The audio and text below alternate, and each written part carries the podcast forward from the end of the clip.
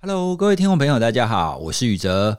这一集《犯罪不思议》呢，是我们去年十一月五号在高雄所进行的《犯罪不思议》Live Podcast 的内容精华剪辑。开始之前呢，要先跟大家做两点说明。首先呢，因为这一集谈的是连续杀人案的犯罪心理解析，一方面呢是主题就很惊悚，二来呢，因为现场大家都非常专注，所以戴老师呢也讲得格外的投入。所以呢，在节目内容陈述上会有一点生动，那听起来呢，可能就会有一点可怕。好，所以呢，我们把这一集列为成人限定。如果你现在身边有未成年的朋友，或者是你现在是晚上一个人的情况底下，我们建议先不要收听哦。等到白天的时候，你心情比较好的时候呢，可以再来收听。或者是你听到哪一段你觉得哇塞太可怕了，请你可以随时的中断。哦，让你保有一个好心情，好好的睡觉是比较要紧的。第二点呢，由于现场的收音跟我们一般 podcast 录音不太一样，哦，所以我们针对音质做了事后的调整。戴老师的天籁美声呢，几乎不太受影响。不过我的声音就会有明显的跟一般录音的时候不太一样，可能会有一些忠实的听众会听得很不习惯。这点呢，还请大家多多包涵。我已经尽量把我自己不必要的回话都剪掉了。好，那我们接下来就开始我们这一集的《犯罪不思议》Live Podcast 的精华剪辑喽。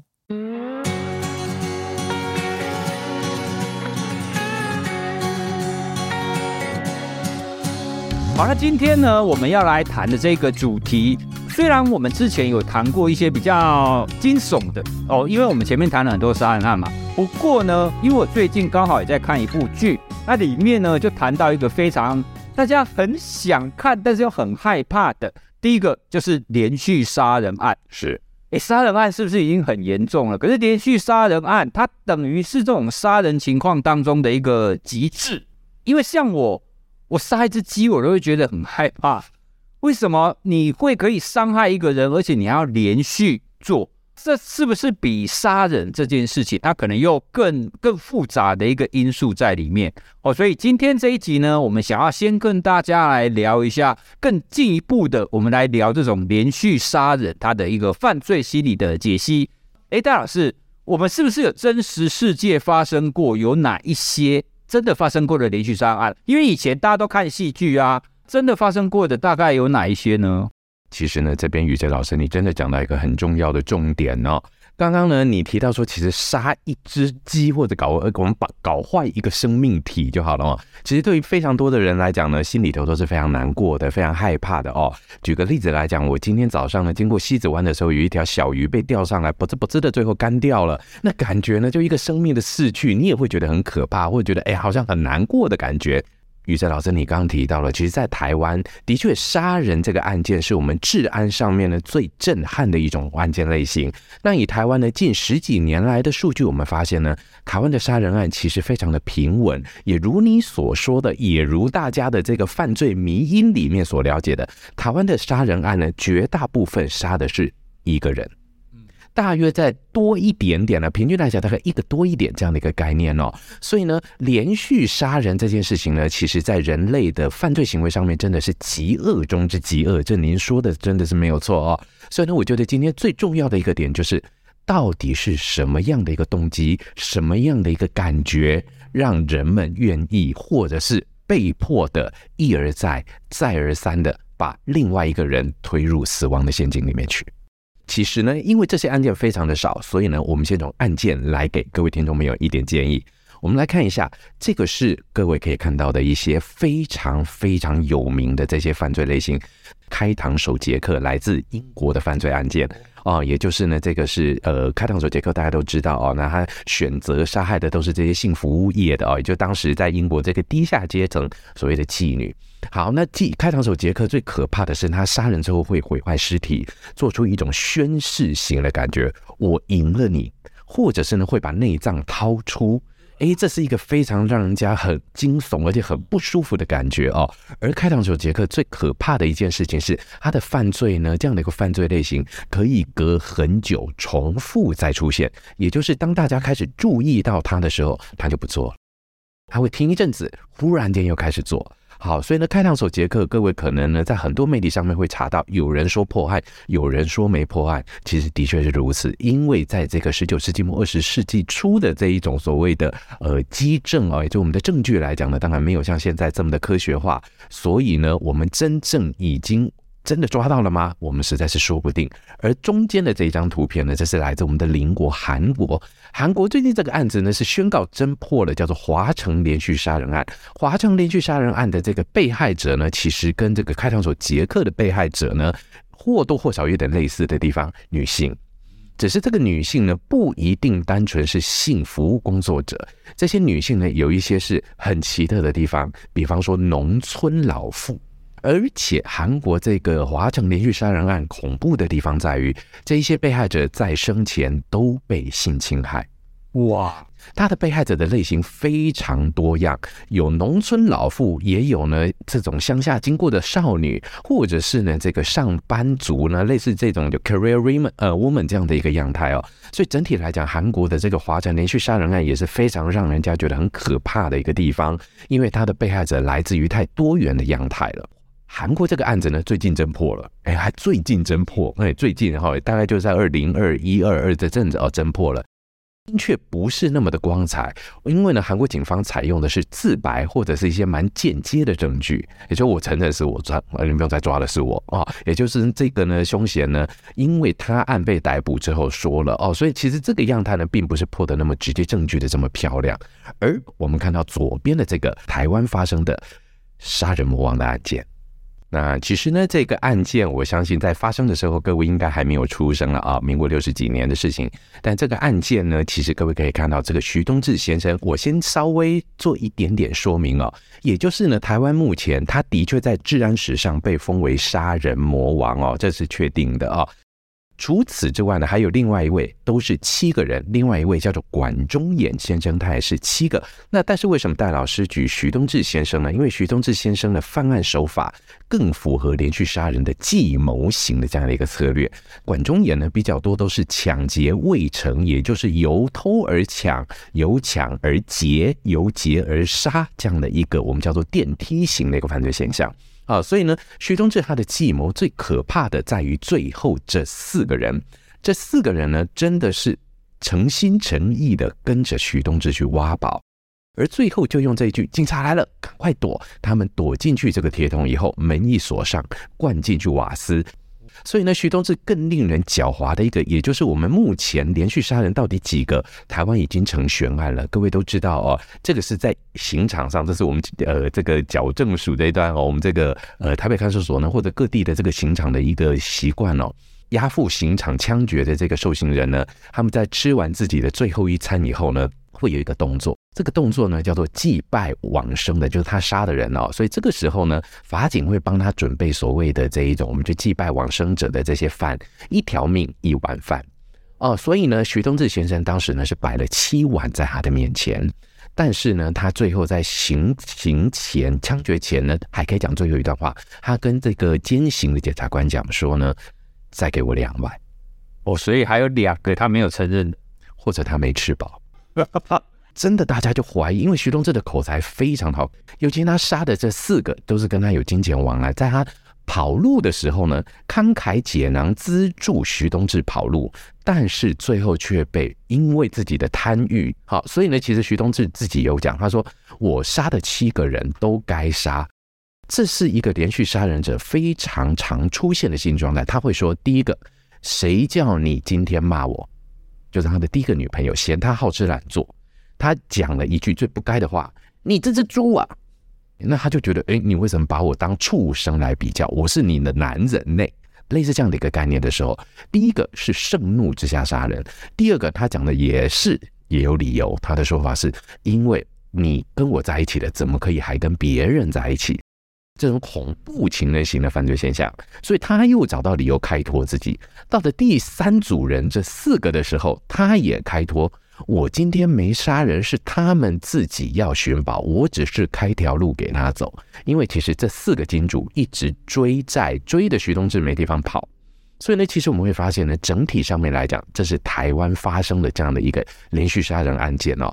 除了这些案子来看，台湾目前连续杀人没有一件没侦破。台湾所有的案子其实都是侦破的，跟国外的悬案比起来的话哦，但是我觉得呢，这个部分来讲，就像刚刚宇哲老师你提到的，连续杀人真的是人类的极恶行为啊。那么我们怎么从犯罪学来看这个杀人现象哦？首先第一点，其实人类的犯罪行为真的是千奇百怪、各种各多哦，所以呢，最极致的大概就是这个哦，也就是说呢，连续杀人。第二件事情。你就来思考，除了徐东志，再来呢，管中闭之外，台湾还有没有各位印象中、记忆中的连续杀人？台湾的连续杀人案件里面，另外一个比较著名的是这个犯罪集团，各位可能听过的林春生、高天明、陈进兴犯罪集团，就是这个白小燕命案。那白小燕命案的这一组的犯罪人呢，他们的犯罪手法基本上符合完全的反社会人格型的犯罪。非常自我中心的犯罪，所以呢，当时有非常多奇特的。举个例子来讲，像开膛手杰克一样，他们招妓，在逃亡的过程中招妓，但是呢，在这个性服务结束之后呢，他们担心这个妓女或者这个性服务工作者呢曝光了他们的身份，索性直接杀掉，类似这样的一个状态。而这样一位女性，通常在从事性工作的时候呢，不太会愿意自己的身份曝光，所以。怎么死的都不知道，警方也不知道最后他们到底杀了几个。到目前来讲，这个犯罪集团呢，其实死亡人数未定论。那另外呢，其他的这些连续杀人案件呢，在台湾相对来说呢，虽然还是有，但是整体来讲，各位手指头是数得完的哦。所以呢，这些案件很少，我们基本上没办法用量化来研究这些人，也很难推估，也很难归纳。所以各位，你就会去思考一个点，哇，那戴老师就白讲了，我们怎么预防，对不对？其实我们还会发现更后面的事情了。这些案件冲击实在太大了，所以呢，都会带来民众生活习惯的改变。各位，你们可能难以想象，我真的，我相信我跟宇哲老师有经历过白小燕命案那一阵子，那一阵子台北街头的人潮真的降低了，因为大家怕出去遇到这一组杀人集团。哎，对现代人来讲，这怎么可能？各位，真的就像郑捷案发生之后，台北的捷运运量降低了百分之二十，一模一样。哎，这是有一样这样一个概念哦。那早期来讲呢，其实这些案件很容易成为悬案哦。不管今天是伦敦的开膛手杰克，还是我们今天啊，是我们的这个韩国的华城，或者美国也很多类似这样的一个案件呢。但是近年来破案率是蛮高的哦，因为我们的科学实证呢，越来越多的证据了，比较容易找得到这些人了哦。但是这些案子最可怕的地方在哪里？老师这边提到的是，第一个，它很容易让你想要去模仿，因为你会赫然间发现一件事情，好像很容易耶，你不觉得吗？我准备个铁桶，四个仇家就不见了耶。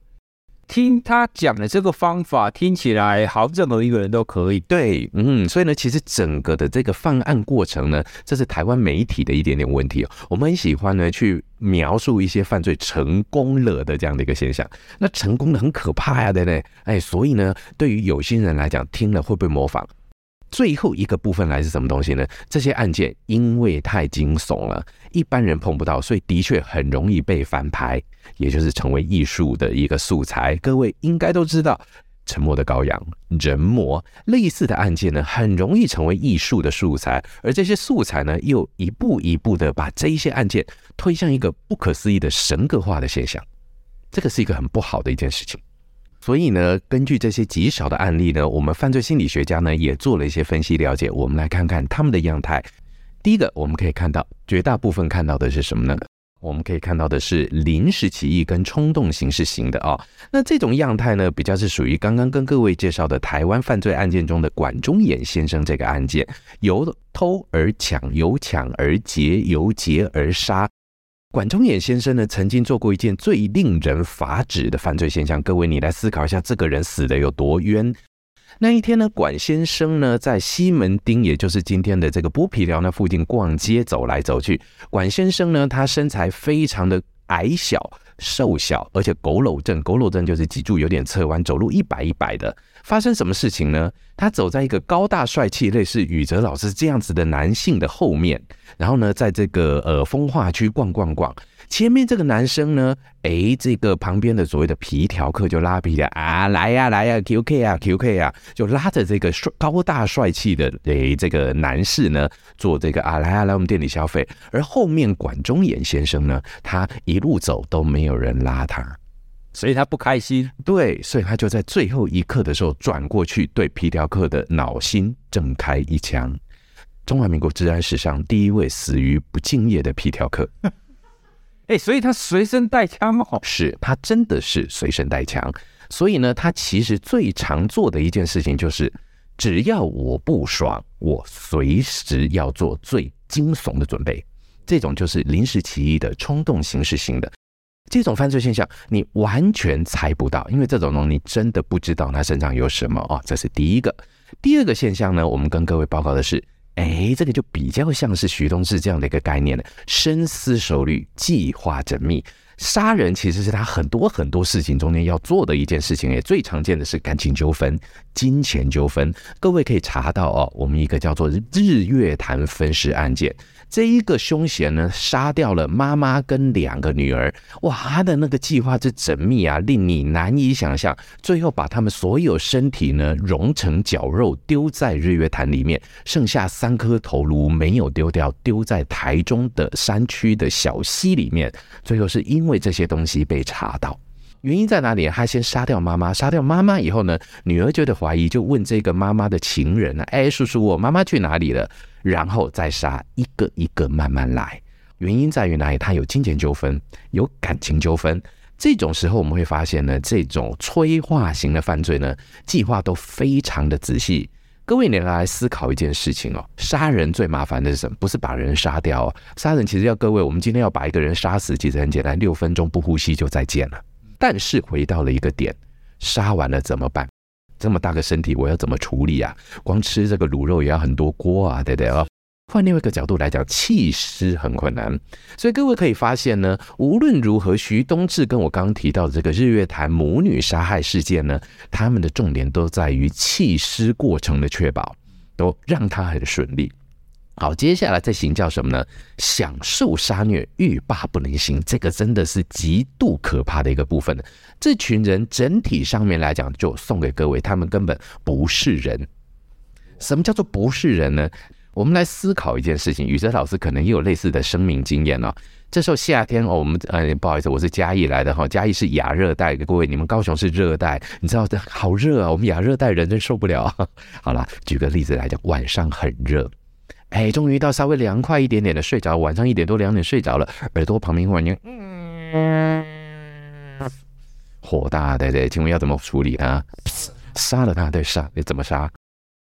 用手，哎，这个拜托石器时代人类就用手了，我们现在都二十一世纪都快飞到火星了，你还用手？有没有用过电蚊拍？好，请问你电蚊拍怎么用？就按那个按钮的，这样去电到。那各位这边重点就来，你那电到电了电蚊拍电到以后，你会怎么处理？各位，大家都觉得电到的是这种错。我模拟一次各位电到的样子。当你很开心看到它停在那里，拿起了，哎呀，掉到了以后，各位，你接下来的动作一定是死命的握住那个吧，对，然后你要那个蚊子呢电到它放烟火，对，放烟火有烤肉香。各位，电死蚊子的时候爽不爽？爽到爆点，对不对？的确有人会沉浸在这个所谓的爽感里面。最可怕的是，台湾真的发生过吃人肉的案子，这个你也可以查到。广德强，诶，陈金火杀人案，他们诱骗女保险员到家里来以后，然后呢，把她敲昏，重点在敲昏没有死哦，在这个女保险员还是活着有意识的状态的状况之下的时候，把女保险员的肉割下来，割下来再烤。烤熟了给女保险员吃，他自己也吃，还给被害者吃。问被害者：“你自己的肉好不好吃？”然后在法庭上面，陈金火竟然这样子对着法官讲：“法官，你有没有吃过人肉？”这个问题，法官完全不想回答。法官说：“这是什么问题？”他的陈金火竟然冷笑两声，代表你没吃过。我家鬼喝家哦，他竟然这样子的回答。所以呢，当这个女保险员的遗体呢从这个化粪池里捞出来的时候，女保险员是怎么死的？是活生生溺死在粪水里面的，也就是她的汗毛是竖起的，她不是死了才被弃尸，她是在半昏迷状态下的时候吃了自己的肉以后，绝望的状态被加害者塞到化粪池里面。而陈金国、广德强这样的一个行为模式，极端的反社会。这个真的是各位难以想象的一个现象。但是他们从中间得到的超乎我们一般人能认为的犯罪的爽感，这个是享受杀虐欲罢不能行的。最后这一种最奇特。他觉得自己不是人，是神呐，啊，所以呢，自我概念极度的膨胀。他觉得我是天命所受，这些下面通通都是啊草芥一般哦。所以呢，人的生死是他所操控的。一般来讲，这种犯罪类型在我们东方其实蛮容易发生的，跟所谓的宗教犯罪会有关联，只是我们还没有走到这么极端啊。比较有的，大概之前跟各位我们有分析过这个日月民工。啊，类似这样的一个案件，或者在日本比较常见的是这个奥姆真理教，欧美这些案件也的确发生过，所以呢，我们就看到了这些就是一些加害者的分类剖绘上面，可以让大家感受到他实际上背后动机的地方。可是这样子连续杀人有没有一个核心的犯罪心理？对，因为人类的行为应该要有一些共同核心的部分可以来解读嘛？对，哦，总不能说哎大家通通不一样，那这样子犯罪心理学家就不用干啦、对，没错，所以呢，我们就来看一下，接下来要跟各位报告的是这些犯罪者，连续杀人加害者的他的犯行上面的剖绘有没有共同点？我们的确发现一件事情，诶，他百密总有一疏，既然是人，总有人的弱点，所以呢，大部分的这些连续杀人犯呢，他们的犯行模式基本上倾向固定，所以呢，真的最狡猾的，我们合理的讲就是徐东志，不管你是开膛手杰克，还是韩国华城案，还是管中延案，或者是。后续台湾大概两三件左右的杀人案，犯罪手法大概都是一致的哦，所以呢，它通常包含怎么杀、怎么逃，大概都倾向于是固定的，除非遇到什么事情。所以换个角度上面来讲，我们再去来看徐东志为什么前三个人跟后四个人杀法不一样。最重要的是，警方开始注意到他，虽然他逃掉了警方的初步查缉，但是在跑路过程中，这四个人因为提供金钱。而且他也开始跑路，他没有办法再一次四个人都去敲头啊，对不对？哈，都让他去撞死，所以呢，他选择了不一样的方法。因此，在失手过了，或者是行踪败露了，警方开始查气了之后，这个人就开始改变。因此，开膛手杰克也一样哦。当伦敦警方开始注意到的时候，他就停手，隔十来年再做一笔。哎，韩国华城也类似，当我们一般居民、市区、社区的居民开始注意巡逻的时候，他就停手。隔了三四个月再来一次，等你放松警戒，他再来一次。好，所以这些犯罪现象呢，我们可以这么说，他很喜欢重复的做。所以呢，时间、时段、对象、凶器、其实地点基本上都很类似，所以很容易猜得到。你就想，哎，很容易猜得到原因到底在哪里呢？所以各位提供给各位第一个反思，我们也可以看到这边提供给大家的想法，什么东西会连续？各位，我们今天第一次来，请举手。哦，不少，对不对？好，好，请问第一次来可能会走错路，要 Google 一下，对不对？下一次如果我们再搬到这边，第二次来你还会迷路的，请举手，应该就没有了。好，所以呢，等一下各位回家的路，你来思考一下，你回家的路脑中有没有地图？有，大概就知道你要怎么走。所以回到这个逻辑来讲，这叫学习的效应。只要你成功了，有酬赏了，你很有可能就会这个行为的模式，你就不想改变它。啊，所以呢，举个例子来讲，等一下我要赶回嘉义，那怎么办呢？就哎打个车啦，然后就到哎高铁站搭高铁回去。这个就是连续行为，因为我每一次来高雄都是这么回去，那我就这么的走。所以其实连续杀人犯的重点在哪里呢？当他第一次是成功的，他就学到了，学到什么东西呢？学到了我只要这么做，我就可以拿到我的酬赏。酬赏是什么东西？老子很爽，第一件事情，或者我抢到钱，第二件事情，或者我讨人厌的，呃，讨讨我厌的那个人死掉了，第三件事情，这些都是一个仇赏，然后渐渐渐渐成为成立，或者是什么东西呢？我们可以看到的是第二个思考的点。那如果你这样讲，慢慢慢慢就好了，你每次做嘛，怎么会忽然间变得这么严重呢？这种激化效应有一个很可怕的案件，等一下我们会来跟各位做说明，什么叫做犯罪行为的激化。所以其实呢，宇哲老师您刚刚提到的那个议题呢，这些人到底是在想什么？其实他们的思维，换个角度上面来讲，不过就是一般人而已，只是他用的方法非常的反社会。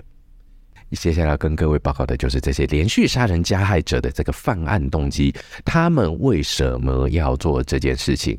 这个我们把它分成两刀，第一刀叫做 the first cut，什么东西呢？当那第一刀划下的时候，绝大部分人们会去划下第一刀，造成对方的死伤。最重要的原因在哪里？不外乎情仇钱、自己的爽快，还有等一下跟各位报告的生理高潮这件事情。好，当下一件事情，我们就要来去看一下什么呢？下一刀你要怎么办？重点就来了，下一刀跟第一刀有绝对的关联。当我是仇恨的时候，我的仇恨疏解了；当我要钱的时候，钱抢到了；当我想爽的时候，爽感满足了；当我连接到心理高潮的时候，我又重新成功了。犯罪行为就开始获得增强了嘛。然后呢，我又逃掉了，你还没抓到我耶！耶，你们这些笨蛋，你们这些白痴，为什么抓不到我？好，又再次的增强他做同样类型的犯罪现象，所以整体上面来讲的话，我们会发现一个很可怕的一件事情：当我们的犯罪行为获得了增强，然后你又跑掉了。跑掉了以后呢，又带增强了我可以做下一次犯罪的可能。这些事情总和就开始越来越严重的往下一件事情发展了啊，也就是终极的犯罪发展。所以呢，其实等一下我们就要跟各位报道的就是这个。震撼全世界，也同时呢，真的是成为后续的发展。各位可能真的觉得匪夷所思的一个案件呢，就是酒鬼蔷薇圣岛案件。那我们如果要查的话呢，神户少年杀头事件可能比较好懂一点。这个案件呢，其实一九九七年呢，一九九七年那一年呢，其实真的是发生非常非常非常多的事件哦。那一九九七年大约三月到五月的时候，我们先讲呢，怎么走到这一步。好，各位可以看到呢，其实这三幅画啊，我们那个其实因为负能量实在太高了，所以我基本上没有把它弄得非常的清楚，稍微模糊一点点。这三幅画是我们这个加害者哦，也就是少年 A。在离开了这个矫正机构以后，也就是被所有的医生宣告呢，矫正完成以后，他开的画展所展出来的画，他开画展，他还出书，各位都应该都听过一本书叫《绝歌》哦，呃，大卖这一本书哦，这是他的画展里面的作品。各位可以看到呢，基本上在这些作品里面，所有的主角头都不是很正常的存在。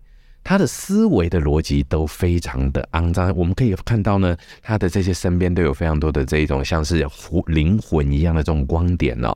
那这些东西最经典的是中间这张图，其实中间这张图出来的时候呢，被绝大部分的心理学家认定他可能矫正上还没有完成，但是其实他现在是在一般的社会生活着哦。这张图是什么东西呢？各位，他画的是一个阔鱼。蛞蝓就是那个哈没有壳的瓜牛，没有壳的瓜牛呢，上面这两个触角呢，画着两个流着眼泪或者是互咬的人头。这个原因在哪里呢？在一九九七年大概三月左右呢，开始发生一些奇特的案件。什么案件呢？非常小的小学生哦，比方说国小一年级、二年级的小女生呢，被人家从背后拍拍。那大家小朋友就哎、你找我吗？就转过来，转过来的时候，迎接着这个小女生的呢，不是什么善类，甚至这小女生来不及看到是什么东西，就被榔头直接敲下去。所以，当你一转过来，砰，我就用榔头敲下去了，完全趁人之不备。通常这种犯罪还是可以躲得掉的感觉哈，所以呢，其实呢，并没有那么快的造成大量杀伤，大家就觉得是调皮捣蛋的小朋友，或者是其实十四岁力气也不那么大，可能就是 K 到一下肿一下，类似这种感觉。直到呢，在四月的时候，真的造成死亡了，也就是 K 到对方死掉，第一个死亡者哦，李华才小朋友，这位小朋友呢，真的就是被这个少年 A 呢。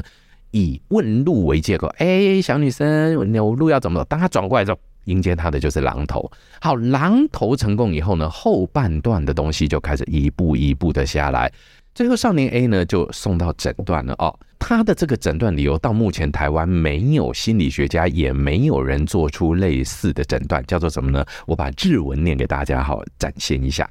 性的サディズムによる快乐杀人，什么东西呢？ 由性虐事癖所引起的快乐杀人事件。哎，等一下，这个是日本心理学家对帮这个少年 A 所下的一个临床的诊断，对临床跟精神科啊，就非就他们真的是会诊了接近一年多才下的这件事情哦。好，那我们就整体各位可以看到，我们这边有个图形哦，其实这张图形呢是少年 A 的日记里面的第一页。据说这是他最喜欢的一张漫画。各位可以看到这张图形是不是变态到了顶点？总共有三个角色在这张图形里面，其中呢，被砍头的是一位女性，但是女性没有头发。各位，女性没有头发，想必这个女性在生前应该受到了凌虐。然后呢，采用的姿势，你有没有发现这一个女性的脚那个部分是被绑上绳子限制行动？所以他是一个类似奴的，或者是类似被控制者的角色。然后呢，有一个人以一个怪异的姿势呢，跟这个女性发生交媾。好，这样一组过程中呢，其实很奇特的事情发生了。什么东西呢？东野真觉得自己是哪一个？也就是少年 A 觉得他是哪一位？他觉得自己就是观察者。站在旁边看的那一个，他觉得呢，哇，如果我能亲眼看到这个画面，会有多快乐？哎，所以呢，在这个非常奇特的，因为极度的性虐过程中所产生的生命丧失的这种性高潮的快乐的错误连结啊，那我们就来看一下呢，医生的一些诊断，发现他非常远的原因在什么地方呢？在于他非常喜欢他的妈妈。啊，这个少年 A 跟妈妈有非常亲密的关系，所以他很希望被妈妈疼爱。但是麻烦来了，弟弟出生了，那弟弟会分掉妈妈对长子的这些喜爱啊，所以呢，又希望妈妈，又喜欢妈妈，又恨妈妈，再加上他的亲子依附属于矛盾型的。当妈妈找他接近他的时候，他又拒绝了母亲。但是呢，当母亲不在的时候，他又渴望妈妈，所以自己也搞不清楚这种状态的。一路之下成长到了十四岁以后，其实他的犯罪的启发来自于这一张图片。这些图像呢，台湾真的很少见。我相信各位朋友应该是第一次看到这样的一个图像，非常的不舒服。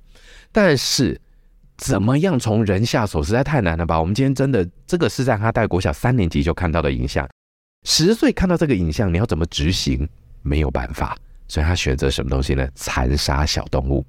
所以最奇特的事情在哪里呢？在他国小三年级的时候，学校里的小动物园里就开始出现一些怪异的现象。什么东西？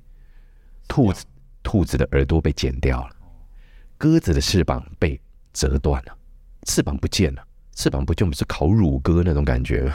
然后他竟然把这些遗体呢冰在自己房间的小冰箱里面。对，一袋一袋的放好，放在那边。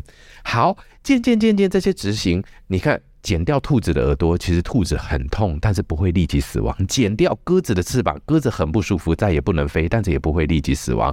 他开始觉得不太开心，好慢哦，让学校知道我，让学校知道，哎，今天怎么兔子没有没有耳朵了？这人那还怎么啊？好残忍哦！然后他开始做生命教育的宣导，我们要尊重生命。忽然间，他觉得很奇怪，尊重生命，生命哪里才是最值得拿走的？所以他开始思考一个点：什么东西？生命到底联系在什么地方？他就开始广泛涉猎医学图书。他知道人心脏会跳，大脑会思考，这都很重要吧？对不对？好，请教各位：心脏会跳，大脑会思考，那为什么要把这两个东西隔这么远呢？你不要把头放在心脏旁边就好了吗？他就觉得一件事情非常怪异，一个会思考的，一个又是我们的生命中枢的地方，怎么给脖子来连接啊？哎，各位朋友，宇哲，你脖子可以干嘛？脖子可以干嘛？可以转头啊。除了这个以外，对不对？他就奇怪，一个是生命的力量，一个是生命的思考，脖子只在转来转去啊。所以他误解了什么东西？他认为人类最灵感的东西可能在这里。否则，我们不会让头跟心脏这么重要的两个器官分居于脖子的两端呐、所以，他就对脖子开始产生非常奇特的幻想。各位，我要很诚实说，真的有一种性疾患叫 neck licking 哦，舔脖症。的确，有人对于脖子有感觉。好，那这种舔脖症呢，也许啦，也 maybe 少年 A 是我们真的是不清楚，但他对于这个就最有感觉，所以呢，他犯罪就渐渐扩大，杀动物无聊，所以他先拿什么东西？那我来毁坏头，所以呢，就用榔头攻击女童的头部，造成女童的被害。但是各位来思考一件事情，砍打头这件事情哈，会带来什么呢？其实蛮不刺激的，你也不一定感受得到他的痛。那不是很亲身的，对不对？各位，如果你要用榔头敲昏对方的话，有一点物理距离嘛，大概距离一公尺多，不是很贴近的那种被害者的痛苦跟挣扎感受不到。所以呢，最后到了最终极的部分，他想到的方法其实是他一直以来就想做的。如果从脖子下手呢？各位从脖子来杀人，坦白讲，就我们刚讲六分钟，的确是非常有效率的杀人方法。所以它的作用就在哪里呢？当然，他要选的是容易下手的。所以其实被害者跟他是认识的，所以很好骗。啊，被害者是土师淳小朋友，他是有一点点的轻微智能上面比较没有那么好的小朋友。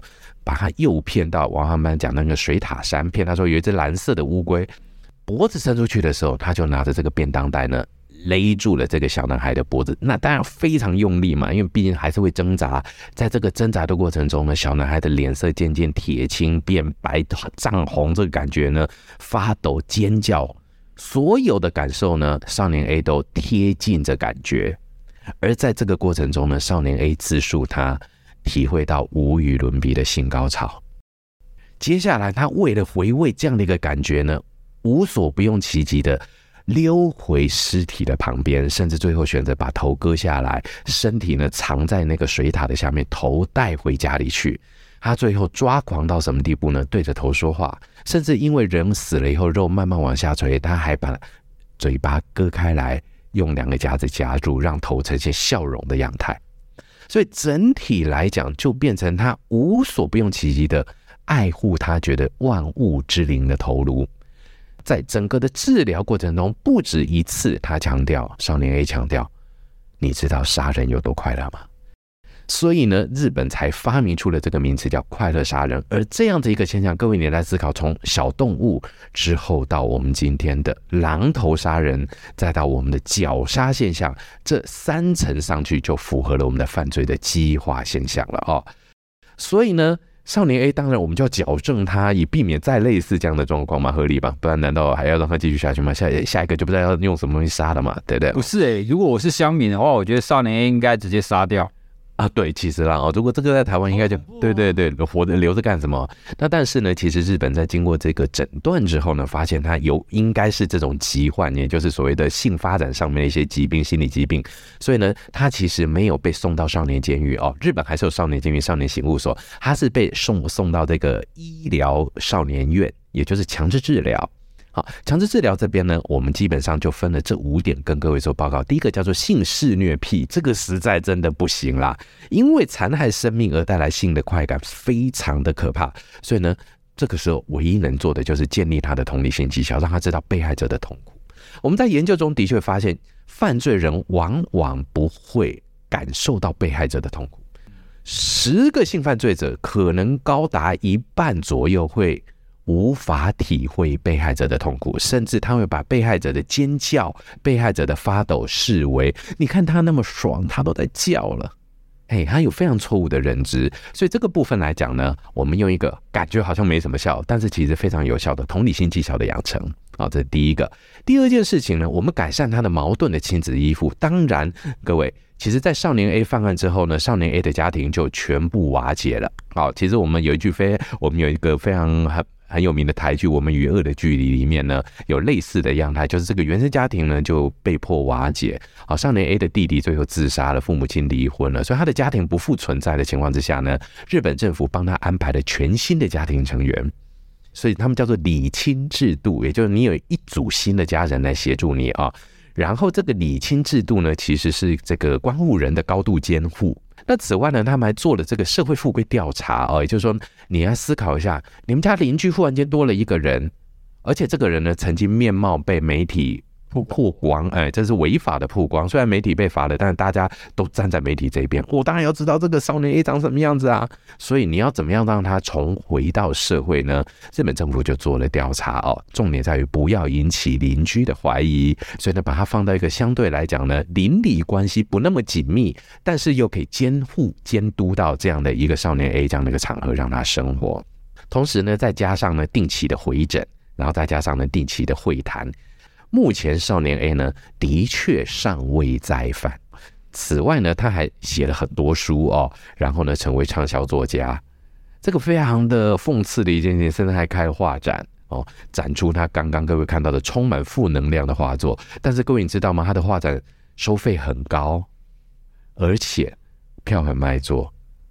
但意外你就觉得哇，这个人真的是也太惊悚了吧？做这种事情最后来大翻一票吗？其实呢，少年 A 还做了另外一件事情，他到现在为止还是不停的写信给这个被害者的爸爸请求原谅。那被害者的父亲到目前来讲还没有主动的回信。他说：“我还是希望他写信给我，但是我不想看，我还不愿意看。等我愿意看的时候，我会回信给他。”啊，此外呢，他也把这一些赚来的钱呢，某种比例的投入给被害者救援这样的一个呃基金会里面啊，或者作为被害者的补偿金。所以你说他成功了吗？还是失败了呢？当然，他的前段是失败的，后半段我们社会愿不愿意接纳他？也许这是我们必须思考的话题。